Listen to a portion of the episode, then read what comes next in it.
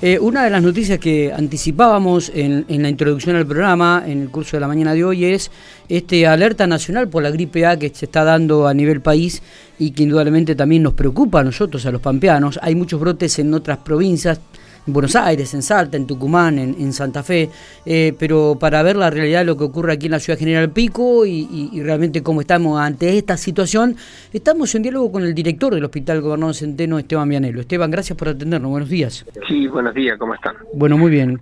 Eh, contanos un poco, Esteban, eh, ¿realmente es así este alerta nacional por gripe A que se viene dando, un brote realmente muy, pero muy importante en otras provincias y, y no sé cómo estamos aquí, la realidad de General Pico y la provincia de La Pampa? No, esto no va a ser ajeno a lo que sucede en el país, por lo tanto, en mayor o menor medida, eh, o más tarde o más temprano eh, el impacto lo vamos a sentir.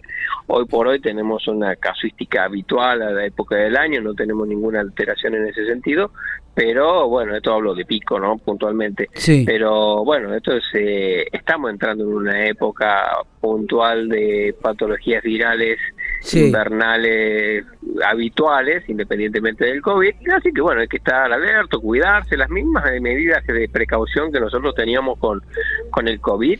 Eh, es para todas las enfermedades virales. El lavado de manos, el distanciamiento físico, la aireación de ambientes.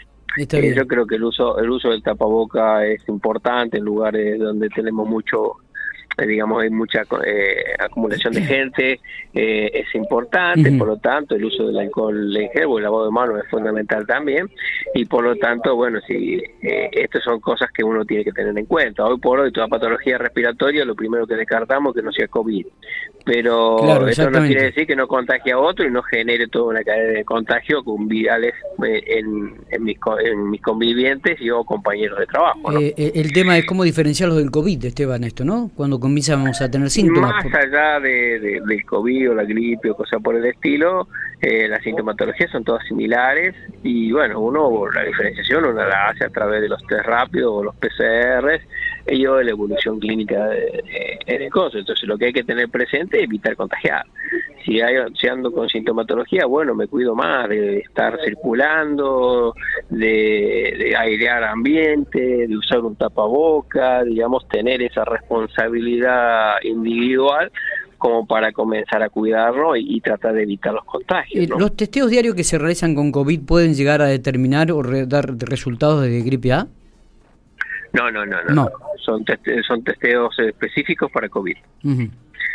Este, para gripe A se utilizan otro tipo de testeo que ya son muestreos en general que se hacen en determinados pacientes, especialmente los que se internan, eh, para ver la cepa predominante en el, en el, en el momento y nada, no, no, no, antes sí había eh, testeo específico para determinar y todo eso por el estilo cuando tuvimos la, el primer brote importante hace el 2008, recuerdo, no recuerdo bien el año. Recuerdo, recuerdo que fue este, que fue ahí sí, bueno, después se terminó y bueno, ya se tiene trabajando en ese sistema y, y se aborda con las características del protocolo con una patología ya conocida en este sentido, una patología viral con las complicaciones que nos trae la, patología viral, que es la alta tasa de contagio. Totalmente, claro, claro, totalmente. Digo, y, y por ahora, aquí en General Pico, en la provincia de La Pampa, los números son los que habitualmente se dan en este tiempo, en, en, este curso de año, ¿no? Sí, sí, vienen patologías respiratorias varias, donde uno son va afortunadamente de tratamiento ambulatorio la mayoría, este, así que bueno, venimos venimos con una digamos, eh, expectativa de, lo que sería la habitualidad en lo que es para esta época del año.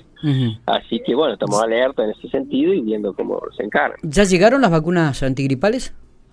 Eh, tengo entendido que sobre ahora el, mes que viene estarían ingresando. bien. ¿Cómo es el tema? de mes, principio mes que viene. Está, no, ¿Cómo? La de vacuna de cepas nuevas, ¿no?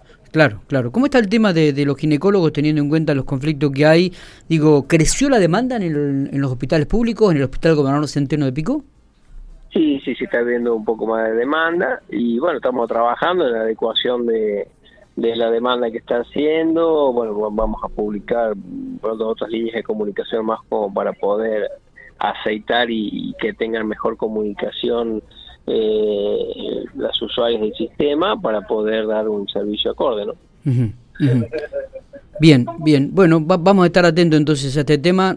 Recordamos que, que eh, es, uno de los temas que, que, preocupa a gran cantidad de personas.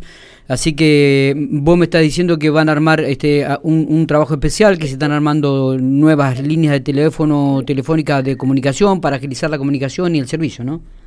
Sí, sí, sí, una modalidad diferente para poder dar una respuesta y tener un, un circuito eh, mejor armado, digo yo, ante el aumento de demanda y, bueno, y adecuando también la oferta a la demanda. Totalmente. ¿Con cuántos ginecólogos cuenta el hospital en estos momentos? Ocho ginecólogos. Ocho ginecólogos, perfecto. ¿Y se prevé sumar alguno más o que la provincia... Eh, por ahí reforzar áreas de consultorio y ese tipo de cosas. Bien. Gracias Esteban por estos minutos. No hay por qué, no gracias.